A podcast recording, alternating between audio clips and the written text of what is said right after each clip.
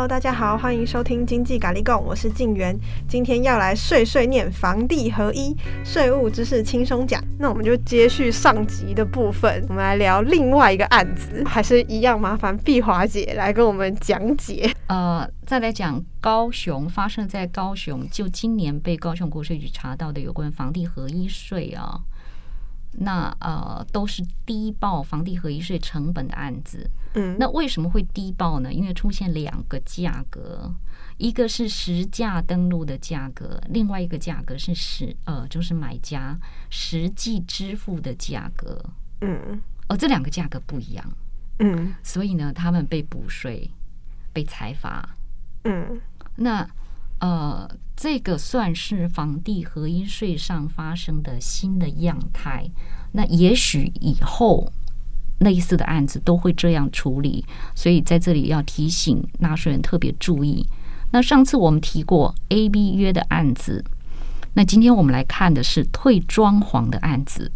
用实际的个案来讲哈，大家会比较有概念哈。那这个个案呢是。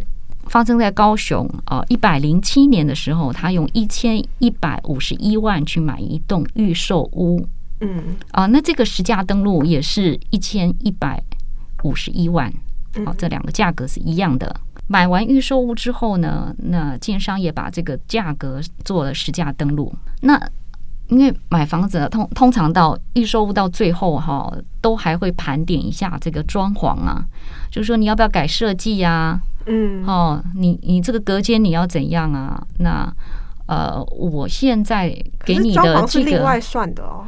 呃，通常通常买的时候，你卫浴设备啊、厨具啊，什么东西都会算在里头。嗯，我讲的装潢是这个。嗯，不是后来我们再找装潢师傅再来重新重新做，哎。做的比较漂亮的啦，或重新拉管线的那种，不是，嗯、就是建商交给你，就是毛坯房之后的那个那个呃，有关这个呃装潢的部分呐、啊。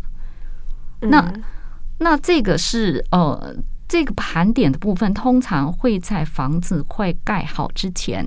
嗯哦，所以这个案子也就是说，因为他买买预售物的时候已经快要盖好了啦，嗯、所以他大概就是几个月后。那建商就跟他盘点说：“哎呀，后续的这个厨具，你满不满意？卫浴设备你满不满意？什么地方呃要怎样怎样？”那纳税人会觉得说：“哎，你你给我的东西我不满意啊，双方没有谈拢。”嗯，那建商呢就退了两百三十一万给这个纳税人，就说：“好吧，嗯，都不满意，那这个部分我就不处理了，你自己去做。”哦哦，那。哎，到底到底 这个装潢的规格跟合约上记载的是不是有什么不对呀、啊？厂商没货还是怎样哦？其实详细的情况我们不知道，只知道说建商就退了两百三十一万给这个纳税人，要纳税人自己去处理后续的装潢的事情。嗯，那纳税人后来有没有装潢？他没有。啊，所以看起来这个人也是 也是投资客哦，就是就是一个一一个简单的房子，干净的房子，就是毛坯。哎，他他在一百零九年就把它卖了，嗯，那这个也是在交屋后两年才卖。嗯，他卖了一千四百万，所以你看哈，这个个案都是按照游正常的游戏规则在走。你像之前我们讲的那个 A B 约哦，它是跟建商签的一个价格，跟代销公司签的一个价格，实际支付的价格跟代销公司签的价格又不一样，所以有一点点造假的嫌疑。但是我们现在谈的这个退装潢的个案，它是正常的游戏规则在走，嗯，都没有造假哦。嗯，他只是在报税的时候，因为他后来讲到说他用一千四百万把它卖掉了嘛。嗯，那在报税的时候，他用这个实价登录的一千一百五十一万去申报成本。嗯，那高雄国税局说：“哎，不对啊，建商有退给你。”两百三十一万，他们又是怎么知道的？好问题，我告诉你，太恐怖了吧？好，我们先把这个个案的结果讲完，很简单哈。所以他就说，你纳税人实际支支付给建商的钱是九百二十九百二十万才对，不是一千一百多万。所以他就补他税，补他四十六万二，那罚零点四倍罚款，那又是第一次是不是？对对对，罚被减半了，罚款罚了十八万四千四千八百元。嗯，好，就刚刚静远说了，国税局为什么会知道呢？对啊，好可怕啊！那你说这个案子实价登录的部分要不要去呃做什么改变呢？国税局是说不用改，嗯，因为他为什么讲说不愿改呢？因为他本来就觉得说，你这个装潢建商不做，你自己还是要做嘛，不然你怎么住，对不对？按理说，他应该在入住前要装潢好，嗯，然后呢，这个装潢费呢就会加在那个成本里面去申报，嗯，也是可以的，就是你入住前的。的房屋的改善，改善到可以住，嗯，那这个装潢费是可以加在成本里面的。就是说，你除了一个摆架之外，你还可以把成装潢的钱加进去，嗯。所以他就说，那你退一个装潢，你自己再装潢好啊。那他如果装潢的烂烂的嘞，那那也可以啊。可是可是他会他们不会去算说，哎，你现在装潢没有达到就是两百三十一万这个价格吗？哎，那很简单啊！他现在就说，你实际支付给建商的成本是九百二十万。嗯，可是假设呢，我自己装潢，我没有装潢到两百多万，我自己装潢的一百多万。嗯，那我就把这一百多万再报报在成本里面。哦，但是你要提出单据，就是说证明说我这个房子是有装潢。嗯。可是他这个房子卖出，因为投资嘛，想说 我有的赚就好了。嗯，为什么还要还要费心去装潢这个房子呢？嗯，人家后一手爱怎么装潢怎么装潢嘛。哦，我这样子反而比较好出手。嗯，好，所以他没有装潢，他就直接这样卖了。那你现在要问的是说，国税局为什么会知道？嗯，其实。他们就直接跑去那房子里面看，说：“哎、欸，这不对哦，你这个没有装潢啊，被我发现。”是不是？他他的所有资料都取自于建设公司。嗯，你还记不记得我们谈过，说去年下半年财政部为了要打炒房，嗯，他成立了一个不动产税的专案小组，就是要查不动产税啦，告诉你说这是我政府要打炒房的一环。嗯，啊，我。我要打房，所以你们哈要小心。那这个就是他打炒房的工具。所以那时候他要求各个国税局都要成立查不动产税的专案小组，所以每个国税局都有。嗯，然后呢，国税局就去跟县市政府要新建案的资料，因为炒房主要是炒新建案嘛，因为新建案的价格比较高。嗯，好，所以各县市政府。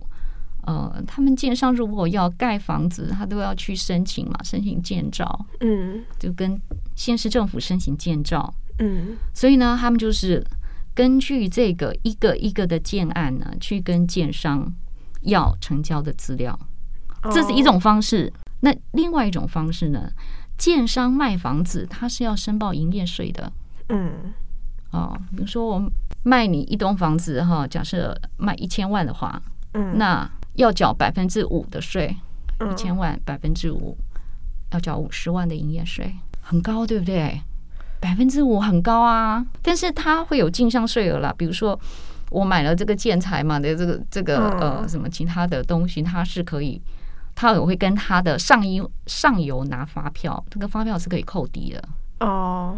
这个税额跟税额之间是可以相抵的，就营业税上是进销项相抵。嗯，可是不管怎样哈，这里就讲到说你要申报营业税，所以你你卖这个房子卖多少钱，它就有资料啊。嗯，哦，你卖一千万，我就是就是你申报就是五十万的营业税嘛。嗯，然后再拿销项进来抵，拿进项进来抵，所以你建商现在退了装潢给别人，意思就是说我之前卖的那个房子我没有卖到那么高的价钱啊，这个退款呢，他他也会。申报，比如说你你你到那个好，你到超商去买个东西，买一买，你说哎呀，我不要这个东西，我换别的东西，嗯，那你这个是这个发票是不是是不是他他会重新开发票给你？嗯，那像这个状况也是一样啊，嗯，那退款的话呢，他他也要把那个营业税从里面给减掉。嗯，所以他国税局他就从他每一期，因为营营业税是两个月要申报一期嘛，就从那个营业税里面哈，就掌握到实际支付的价款。那所以其实还是不能说就是完全看实价登录嘛。对啊，那当然不行。嗯，只是以前没有想到说这两个东西会有差距。嗯。装潢费，对，没想到这这两个东西差距那么大的，嗯，好像还是会有这个问题耶，因为好像装潢费其实都挺贵的。对呀、啊，现在有好多装潢费都是几百万、几百万，嗯，只是有些时候我们都不知道说，哎，装潢的时候要去跟他要资料，因为以前没有这样的概念，因为以前的房屋交易所得都用设算，嗯，设算里面设算费用它就没有。哦，社算所得或社算费用不管啊，他就没有说我要去跟别人拿，嗯，拿那个凭据啊，拿收据凭据，甚至有些人会跟你讲说，嗯，他说啊，你你如果跟我要收据的话，好，或者是跟我要发票的话，我可能要多收你钱，因为我自己要缴税。所以有些有些人对这个东西不是很懂啊，然后觉得好啊，那那那不要拿好了，哎，我这样子好像对。对人家厂商很苛刻，嗯，但他损失的权益就是在后来我们在讲的是说你你要扣除成本的时候，你装潢就没得扣了。就是说他要从厂商呃，要从建商那边把资料拿过来，然后呃再去核对核对说你这个成本对不对哈？每笔资料怎样的？他这个查核需要一点时间。比如说你呃呃，大概在契约签到签了大概。呃，三十天以内要去申报房地合一税嘛？哦，就是房子卖掉以后，三十天内你要去申报。嗯，那你申报以后，在当下他可能国税局没有办法知道说你到底有没有低报。嗯，所以他可能需要一段的查核的时间。嗯，那这个查核的时间可能需要半年之久。可是半年对国税局来说还是很快啊，因为你合客期有五年呐、啊。嗯。你要确定说，哎，你可以逃过五年，这五年当中你都没有被发现。可是，要逃五年，以我 听，以我这样听国税局来说，嗯，好像你要逃过被补税罚款的几率应该是蛮低的，就是你很容易被查到啊。嗯，因为资料都有掌握嘛。其实掌握之后，你要再比对是很容易的。这也算是逃漏税吗？可是逃漏税不就算是？对啊，这不算。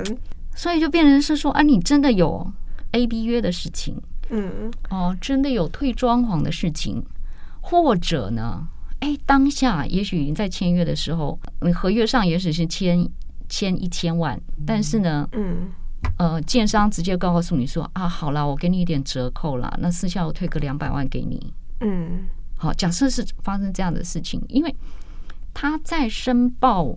营业税的时候，他通常还是会诚实申报啊，因为这牵涉到他自己的税的负担嘛。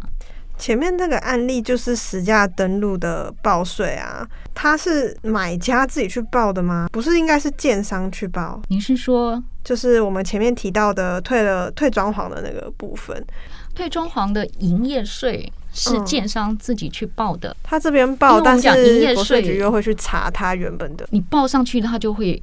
会附一些细项的资料哦，就是这个建案的交易资料啊，可能他们现在会要求他把一些相关的资料，就是虽然上面登录是填写的比较清楚，嗯，对，然后还是虽然它上面写的是这个价钱，但是还是会写说他有退了两百三十一万这样子，对，哦，在哎，比如说某一个户号啊，或者是嗯。某一个门牌号码，我就退了他这么多钱，这样。那这样的话，其实这个纳税人应该要很清楚，说，哎，就是我什么东西都会被报上去啊。以前没有特别去注意这些事情的时候，应该应该这应该这样讲了，就是说，以前可能没有去建立这个数据的档案啊，就没有去把建商的营业税登载的资料去跟买卖价格。连接在一起，嗯，跟后续的房地合一税连接在一起，所以它现在变成建商的营业税资料，嗯，建商营业税资料后来会跟他的建商的所得税资料申报的营所税会有关系。嗯，所以对建商来讲，他这个营业税自己自己如果不报销的话，他后面的营所税还要缴。嗯，可是我有两层的税，所以所以通常建商不会去隐瞒，不会去隐瞒这个退装潢的事情啊。哦，可是我也是很有一点疑惑，就是说，因为可能呃缴税的人他并不知道这件事情啊，但他还是一样要被罚款。假如说他今天知道，那我去把一个装潢用一用一用，就他也不是故意的，那我就是把这个装潢都弄好。然后钱钱也弄好，然后也给那个单据，那这样子的话就不会被补税了嘛？就不会被不会有罚款啦？不是补税就罚款。好，假设我我今天我今天卖出去的时候，嗯、我是有装潢的。嗯，好，我刚刚讲的那个实价登录的成本，呃，实价登录的价格是一千一百五十一万嘛？嗯，好，那假设我今天是有。做了装潢，再把它卖出去。我这个装潢，假设我装潢了一百万的话，那我申报的价格很可能对纳税人来讲，它就会变成我申报的成本是一千一百五十一万，嗯，再去加上一百万的装潢，嗯，所以它的关键点还是在于说，你你有没有把厂商退的两百三十一万给减掉？嗯，就这个成成本上，你有没有虚增啊？所以你问我说装潢费，我自己装潢的可不可以报？可以的。嗯嗯，你只要有提出单据可以认，都可以。但是建商退给你的装潢，你是要从这个申报成本当中把它扣掉。如果你把它扣掉，就没有罚款的问题了。你报了，你有把两百三十一万扣掉的话，就没有后续罚款十八万多的问题。但是你可能缴的税还是要比你原来预期的要高一些些。但是我就是有可能是我不知道的情况下，结果后来就哎，原来有这回事哦！我现在才知道，就是关于退装潢的部分是这样子。哦，对啊，那这样的话就还是要罚款。天哪！所以一开始的时候就说，哎，你在一开始申报的时候就要去决定。到底要报哪一个钱？对，到底要报哪一个钱？你说，那谁来跟我说我到底要报哪个？我不知道，我对建商的东西也不知道，我什么东西都不清楚。但是这不清楚这件事情不成为不被罚款的理由。嗯，那该怎么样才可以真的很清楚知道？好，嗯，你问的好。那我也把同样的问题丢给高雄市国税局的官员啊，我也问他说。嗯那我怎么知道你们有没有资料呢？对啊，那个官员也很好，挺好的。他说：“你就打电话来问啊，你问我们，你问我高雄市国税局，就直接问说，那我应该缴多少税，或者我要报哪一个价格？是这样子。”对对对，你甚至可以告诉他说：“哎，我是哪个建案？”嗯，那如果假设了哈，刚好手边有查到了，嗯，因为通常这样的东西，它会是一个建案普遍的现象。嗯，就说一个建案，假设一百户来讲，他可能对一百户都提供同样的优惠嘛。嗯，所以除了你之外，别人也可能发生同样的事情。所以有些在之前卖掉的，他可能已经被查到了，嗯，被补税了。那这个表示说，国税局已经掌握这整个建案所有的资料。嗯，所以你你干脆直接问他好了啊！你之前有没有查到？对啊，那这样的话，可是这样国税局不就天天就是接到很多不同的电话？的确是啊，而且现在我觉得国税局都很好，他他们真的会回答，嗯，而且会很诚实、很客气的回答问题。因为感觉不管怎样，我都不可能逃得掉，就是要缴税的。如果说我可能也不是故意的，但是却要被罚款，嗯，那没办法，法定就是这样规定。对，所以就是说，我也没办法，不是我愿意要罚你的钱，罚你的钱不是进我纳税，不是进我查税的人的口袋，是进财政部的口袋。对啊，所以就是不管怎么样的话，既然是这样子的话，我也不想被罚款，那我一定要打电话过去问，说我到底应该要缴多少税，不然就是一头雾水的情况下，天哪，我突然要被罚了十几二十万这样子。国税局说，要不然哈，你直接打电话去问建商也可以，就是你跟他交易的建商，嗯，因为可能国税局去问他们说，啊，这个这个呃，这个个案到底是呃，你们实际拿到是多少钱？还是会去跟建商查核一下，虽然他们手边已经有资料，还是会就跟建商问一下。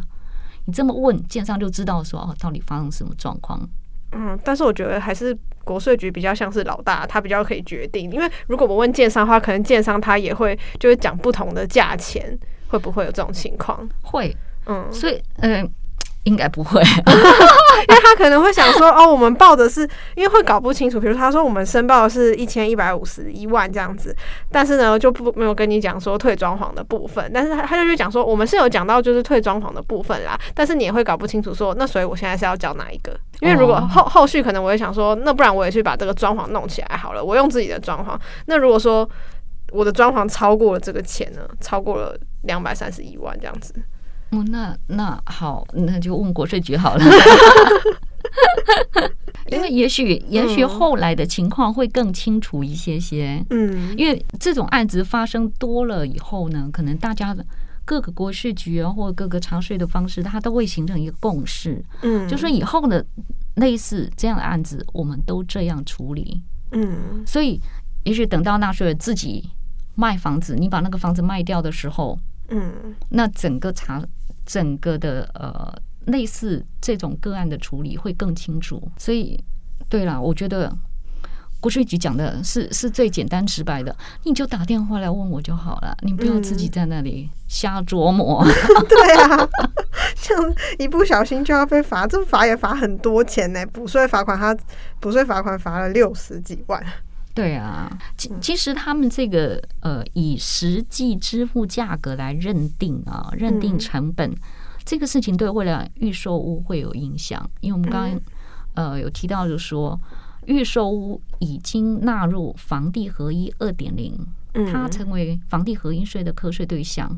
以前没有，以前你卖预售屋，它是要课综合所得税。嗯，为什么纳入科房地合一税？因为预售屋是一个炒作的对象。